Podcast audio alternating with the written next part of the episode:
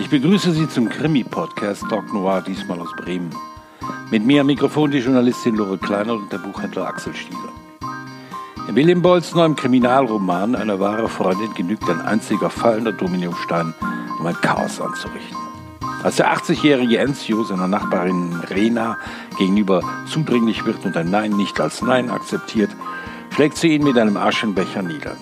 Sie glaubt ihn ermordet zu haben und flüchtet in seinem 62er Impala zu ihrer Tochter Adrian, die sich jedoch weigert, auch nur ein Wort mit ihr zu sprechen und sie abweist.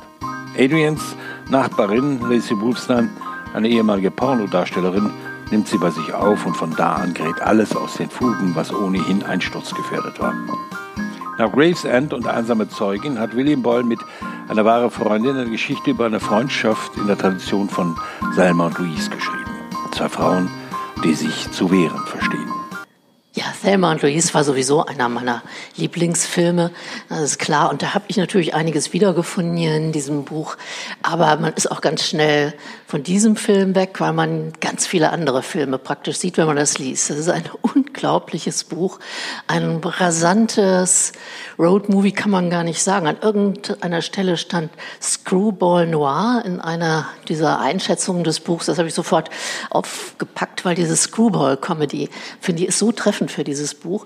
Du gehst in eine bestimmte Richtung, zack, und dann kippt das um und man ist woanders und landet woanders. Und die drei Frauen, um die es geht, die sollten wir dann mal genauer auch noch vorstellen. Also eine Mafia-Witwe, Rena, einen Ex-Pornostar, die äh, Lacey Wolfstein und ein eigensinniger Teenager, die Enkelin von der Rena, die müssen zusammen durch ganz viel durch und das geht nie so aus, wie man es erwartet. Sowas habe ich lange nicht mehr gelesen, hat mir wahnsinnig gut gefallen. Und was die Filme angeht, spielen die eine sehr, sehr große Rolle in diesem Buch. Gar nicht so platt, dass man denkt, ja, ja, Selma und Louise kennen alle, das ist jetzt so ein Remake und man lässt Frauen da ordentlich flüchten und Angst haben und sich wehren und dergleichen. Nee, das ist in der, sagen wir mal, DNA dieses Buchs sind Filme einfach eingearbeitet in jedweder Weise. Da sage ich jetzt mal nicht mehr, sondern denke, dass ihr beide das auch natürlich gemerkt habt. Vor allen Dingen darf man, glaube ich, eins nicht vergessen, es sind schon ältere Damen, die, bei, die diese Geschichte tragen und die sich trotzdem nichts gefallen lassen. Ja, wobei eigentlich, also für mich war es gefühlt, also man äh, erfährt ja das Alter, aber trotzdem war es für mich schon eher fast drei Generationen. Ne? Ja, also die Wolfstein und äh, die Rena und dann die dritte Generation ist eben die Lucia. Und deswegen habe ich auch das Gefühl, dass der Titel etwas irreführend ist, weil für mich sind es eigentlich drei starke Frauen und das finde ich äh, ziemlich markant in dem Buch. Das ist eigentlich für mich so ein Mehrgenerationen-Dring. Es gibt dann ja auch noch die Mutter von der Lucia, die äh, allerdings äh, naja, nicht so eine ganz tragende Rolle spielt, aber ich finde es ausgesprochen spannend. Du hast Filmvergleiche irgendwie genannt so. Ich finde, äh, Salman Louise ist ein ganz guter, aber ich habe zwischendurch, und ich will es gar nicht so hoch hängen, aber ich habe zwischendurch ein bisschen gedacht, es liest sich, also die Mafia-Anleihen, äh, bisschen Scorsese-mäßig und ähm, dann finde ich irgendwie, äh, es hat einen ganz starken Schlag von den Cohen-Brüdern, also dieser lakonische Humor. Und äh, ich finde, ähm, auch gar nicht irgendwie das äh, eventuelle Showdowns will er gar nicht vorgreifen, irgendwie jetzt gar nicht so brüllend komisch sind. Ich fand auch diese Männerfiguren, die kriegen es ja ganz schön, muss man echt sagen, in dem Buch, die Kerle, äh, die sind wirklich urkomisch. Also der Einstieg des Romans ist wirklich das Witzigste, was ich seit langem gelesen habe. Es gibt einen genialen Titel für dieses Buch im Englischen, A Friend is a Gift You Give Yourself. Bekamen wir aber nicht auf unseren auf unser Cover. Deswegen nehme ich die Kritik hin, was den Titel betrifft. Aber ähm, es ist, wie du schon gesagt hast, von diesen Männerfiguren her ähm, eine so große Facette an, an Losern oder an möchtegern äh, Machos, die da auftauchen, die glauben, sie hätten die Welt gepachtet. Auch an einen perversen Killer, der, der durch die Gegend läuft ähm, dass ich mich auch köstlich amüsiert habe. Ja, das ist diese Mafia-Szenerie ja auch. Das spielt in der Bronx und Brooklyn zum Teil und am Ende dann ein bisschen außerhalb der Stadt, führt dann wieder zurück in die Bronx. Klar, dass die alle da organisiert sind und mit dem Motiv wird natürlich auch sehr gespielt. Und was mir so gut gefallen hat, ist, dass die Frauen auch nicht platt feministisch äh, dargestellt, sondern die Wolfstein zum Beispiel sagt, dass sie immer Schlawiner geliebt hat. Also das äh, die schlechte Phasen äh, durchlebt hat und Rückschläge sie nicht aufgehalten haben, aber dieses sich durchschlawinern durchs Leben, das ist etwas, so ein Motiv, was in dem Buch auch, mit dem wird auch gespielt, dass man sich durchschlawinert, ne, dass einem die alles so gelingt und dass man nicht eigentlich äh, so eine Folie braucht man Frau, gegen die man anarbeitet, sondern die Männer eben sehr, sehr komisch sind oder auch grotesk überzeichnet, wie dieser Mafia-Killer mit dem Hammer, der da hinter denen her ist, hat einen Riesenhammer, äh, mehr müssen wir da nicht verraten, aber wirklich eine schlimme Figur, schon wie aus so einem Film entsprungen. Ne? Und was ich finde, sind äh, diese große Fähigkeit des Autors, Bilder zu schaffen. Ich muss mal eins benennen. Ganz zu Anfang, die Lucia, die Enkelin. Da ist eine Gruppe Nonnen auf Rollerskates, die sie sieht an einer Ecke der Stadt, des Stadtteils, wo sie wohnt. Da sagt sie, das muss ein Traum sein. Wie ein Vogelschwarm fahren sie in V-Formation die Straße entlang, biegen entlang, äh, biegen elegant und schwungvoll in die Hollywood Avenue ein, in der Bronx. Ne? Und dann sieht man diesen Vogelschwarm von Nonnen, im Übrigen kommt immer noch mal dieses Motiv Nonne taucht auch noch mal auf, weil Rena, die Großmutter dieses Mädchens, die sich um das Mädchen bemüht, sehr fromm gewesen ist, auch in der Kirche eng verbunden war, sehr katholisch. Und das sind so Bilder, wo ich denke, Wahnsinn, da kommt ein Vogelschwarm als Nonnen daher, während Lacey Wolfstein ganz wunderbar mal in einem Film äh, mitgespielt hat, Nuns Not Guns. Das war einer ihrer Pornofilme. und der ist so ganz elegant, so ein Motiv irgendwie durchgezogen, taucht immer mal auf, klappt wieder weg. Und es ist einfach ein ganz, ganz großes Vergnügen. Also ich finde auch, die spielen sich wunderbar die Bälle zu, wie die Bilder auch aufgenommen werden, also ne, wie auch hinterher Protagonisten auftauchen, die auch äh, die Wolfstein äh, dann in Filmen gesehen hat. Also das ist schon sehr köstlich. Also das sind auch ganz viele Fährten, die gelegt sind, ähm, die sich gar nicht so auf den ersten Blick erschließen. Also er nimmt äh, diese Fäden also wunderbar auf und äh, das ist einfach auch eine tolle Entwicklung in seiner Schreibe, muss man ganz ehrlich sagen. Also ich finde schon, dass man sagen kann, ich fand den Vorgänger schon wirklich klasse, aber das ist wirklich hier sein bestes Buch, also von den dreien, die ich gelesen habe. Witzig ist ja auch, dass die bürgerliche Existenz, die in dieser, in dieser Geschichte vorkommt, eigentlich die Mafia-Existenz ist. Rehner hat eigentlich ein, ein Mafia, in Anführungszeichen, bürgerliches Leben geführt, aus dem sie dann herausfällt, als ihr Mann stirbt und der Nachbar zudringlich wird. Also die Männer ausgenommen und eine meiner Lieblingsfiguren in diesem, in diesem Buch ist der Mann, der denn bei ihr in der Wohnung auftaucht und sowohl das Geld, um das sie ihn betrogen hat, als auch ihre Liebe zurückhaben will und das mit vorgezogener Waffe. Dass sowas nicht gut gehen kann, ähm, ist klar. Ja, man ahnt es, aber die Art und Weise, wie das dann nicht gut geht, das ist ganz toll. Ich denke, ich meine, es gibt ja in Krimis, wo Frauen im Zentrum stehen, gibt es so dieses Grundmotiv immer Frauen in Angst. Hm? Das ist so, die sind dann eher in Angst, müssen sich gegen irgendwas wehren und das komplementäre Motiv ist eigentlich dann die Frauen als Rächerinnen. Das ist zwar ganz fiktiv, gibt es unheimlich selten in der Wirklichkeit, aber im Krimi sehr oft. Äh, hat aber eine hohe Glaubwürdigkeit, dieses Motiv. Man glaubt das sofort. Jemand, der geschunden wurde so lange, der müsste sich eigentlich auch rächen. Und wie das hier angelegt ist und in Handlungen und kleine, viele Geschichten und Blicke und eben wie Filmszenen äh, umgesetzt ist, das ist schon außergewöhnlich. Also da hat der Autor was draus gestrickt. Äh, das ist wie so ein, ja, wie so ein farbenfrohes Gewebe, wo man immer wieder verblüfft ist, was man jetzt als nächstes sieht. Also fand ich toll, wie er mit, ähm, und in seinen Krimis stehen ja immer Frauen im Mittelpunkt, wie der damit auch umgeht. Das kann so schnell Klischee sein. Und wenn hier Klischees kommen, dann spielt er damit. Und das hat mich wirklich also sehr begeistert. Auch gerade die Lucia, also der Teenager, finde ich irgendwie sehr gut getroffen. Äh, finde ich es irgendwie sehr vielschichtig und macht es grundsätzlich irgendwie anders. Also diese trotzigen Reaktionen. Und man, eigentlich hatte ich sehr schnell gedacht, irgendwie die kuscheln mit ihrer Großmutter. Äh, aber nee, das läuft ja permanent aus dem Ruder mit ihr. Und äh, das macht richtig Spaß, dem zuzusehen, finde ich. Also es ist ein toller Charakter. Also für mich eigentlich so eine der liebsten Figuren, so spröde wie sie ist. Ja, Lucia ist hinterm Geld her, das ist ganz klar. Ähm, sie ist zwar noch jung, aber sie weiß genau, was wichtig ist in der Welt. Und da ist sie auch bereit, allein durch die Gegend zu laufen. Und versetzt sowohl die Großmutter als auch ähm, die Pornodarstellerin in, in Panik, was denn bloß jetzt aus ihr wird. Ob sie nicht auf der Straße irgendwie untergeht. Aber Lucia geht da weiter durch.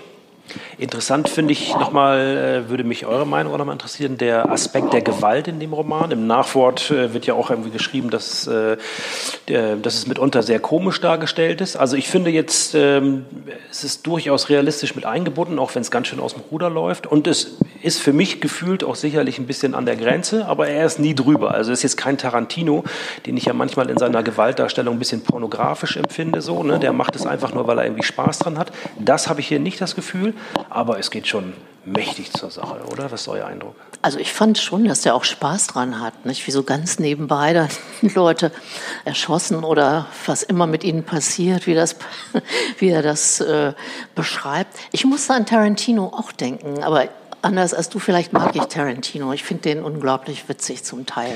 Vielleicht nicht in jedem Film, nicht jede Szene, aber mag ihn schon gerne. Die Art von Witz habe ich da wiedergefunden ja. auch. Ne? Aber die, diesen Drive hat er ja schon in seinem ersten Buch, in Gravesend, wenn man da überlegt, wie er da äh, den Rächer einführt, der den Gefängnisentlassenen äh, im Grunde liquidieren will und die beiden stehen dann plötzlich voreinander und er könnte jetzt schießen und ähm, da ist immer ein, ein Hauch von Komödie mit in, in der, innerhalb der Gewaltszene fahren. Ja. Wenn man auch an, an dieses, diese Geschichte mit dem Bus denkt. Ja, die, das ist ja absurd bis, bis, aber eben nicht so, dass es klischeehaft aus, ausge, äh, ja, es wird aber nicht rumgemetzelt, sondern das finde ich ganz gut. Also das gefällt mir eben ganz gut, ne? dass es irgendwie schon Gewalt ist, aber die ist eben auch hergeleitet so. Ne? Sonst ist es irgendwie oh, Spaß an der Freude habe ich da, ich habe dann da wenig Spaß dran, aber so funktioniert es für mich. Ja, weil auch die Perspektiven ja wechseln. Es, er ist immer bei einer, ja. das steht dann über den Kapiteln auch drüber, Lucia zum Beispiel, also dann ist er dicht bei einer seiner Protagonistinnen, Lucia oder eben Lacey Wolfstein. Oder die Irena, die Mafia-Witwe, die kommt einem immer vor wie eine Großmütterfigur, die ist aber nicht viel älter eigentlich, ja. als die Lacey, die Pornodarstellerin war und wirklich eine bunte Erscheinung ist. Und das ist, dadurch kriegt er sowas sehr Persönliches, sehr fein entwickeltes und gut gezeichnetes mit den Figuren hin. Das ist beeindruckend. Ne? Und ich meine, so einen Satz muss ich doch noch mal einen zitieren, dass die eigene Mutter angeschossen und mit dem Hammer erschlagen wird, ist kein alltäglicher Anblick. das ist dann aus diesem Lucia-Kapitel. Das ist so lakonisch und man ahnt irgendwie, wie dieses Mädchen, ohne dass er groß beschreibt, Vergangenheit und was ihr passiert ist und wie sie groß geworden ist und was sie für ein Verhältnis zu dieser Mutter hatte. Man ahnt dann wirklich, also warum die so geworden ist auch ne? und so denkt und zurechtkommt und sich bewegt. Ja, und die drei zusammen, das ist äh, eine tolle Mischung. Ich denke mal, dass diese ganzen Filmanleihen, die natürlich auch äh, nicht nur bewusst reingeschrieben sind, sondern er spielt ja auch damit. Mhm. Ne? Er beschreibt, beschreibt, ja auch Fotos, wo irgendwie äh, ähm, Schauspieler Joe Pesci und Konsorten und ich glaube De Niro irgendwie zusammenstehen mit dem alten Mafia-Paten und das ganze Bild hängt dann glaube ich in einer Bar oder sowas so. Ne? Also es wird dann auch offensiv damit gespielt so. Ne? Es ist ja nicht nur dieser Showdown ziemlich am Anfang. Äh, der mich dann auch persönlich an Scorsese erinnert hatte, sondern äh, ich finde, er macht das, macht das ganz offensiv und tut dann gar nicht so, als würde es keine Bezüge geben, sondern er arbeitet die einfach auch schön raus, macht Spaß. Ja, ich glaube, dass er auch ein Autor ist, der sich natürlich in seiner Nachbarschaft auskennt. Hm? Ja. Also nicht umsonst spielen alle seine Romane im, im, im selben Carré.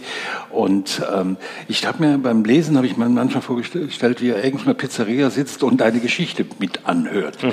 Und diese Geschichte fließt, ist deswegen so lebendig im Buch vorhanden, weil er sie einfach äh, gehört hat.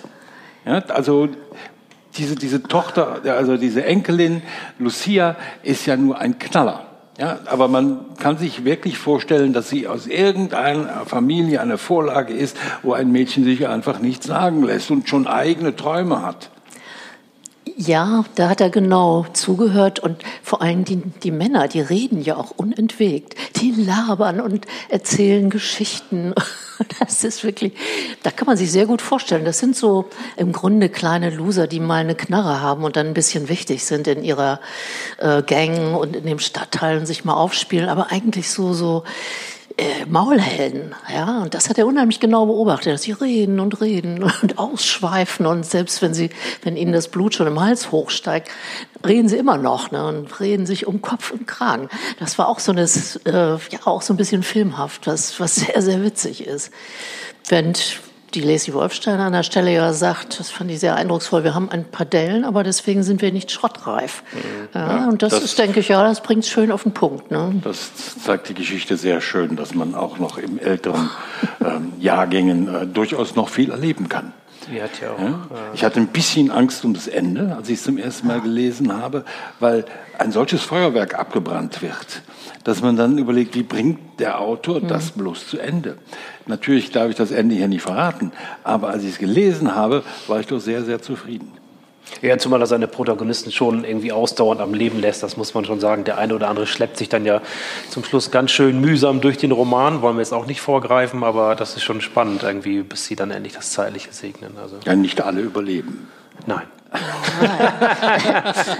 Nein, das dürfen auch nicht alle überleben, aber ja, ich war mit dem Ende auch, hat, fand ich richtig elegant gelöst, weil es so leise und unspektakulär mit italienischem Wohlgeruch daherkommt. Also, ja, doch.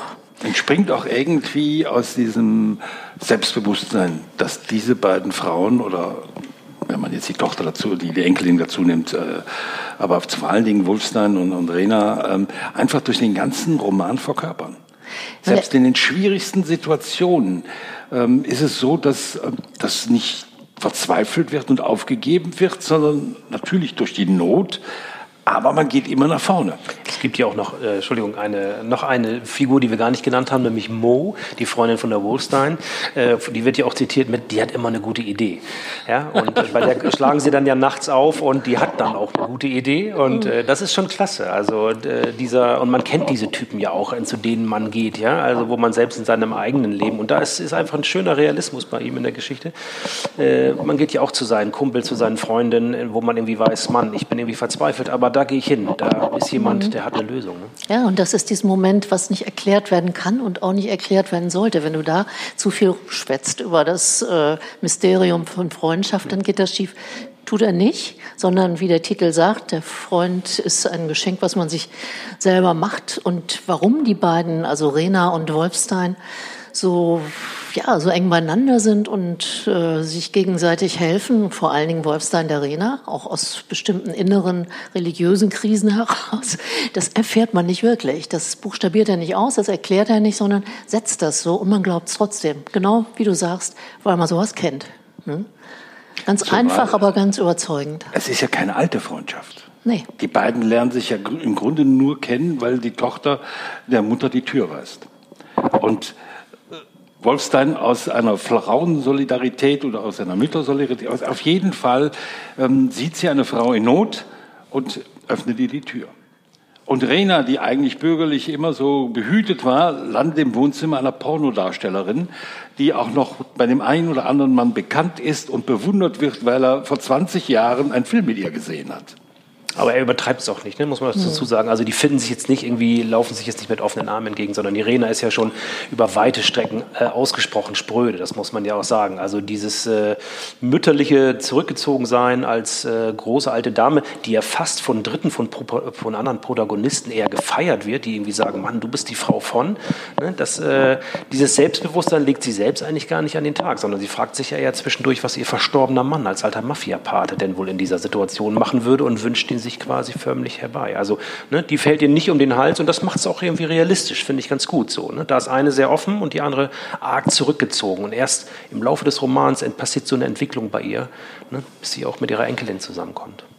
Genau, das ist, sie ist keine graue Ex äh, Eminenz, die dann sich mitziehen lässt, sondern sie wird selber aktiv bei der ganzen Geschichte.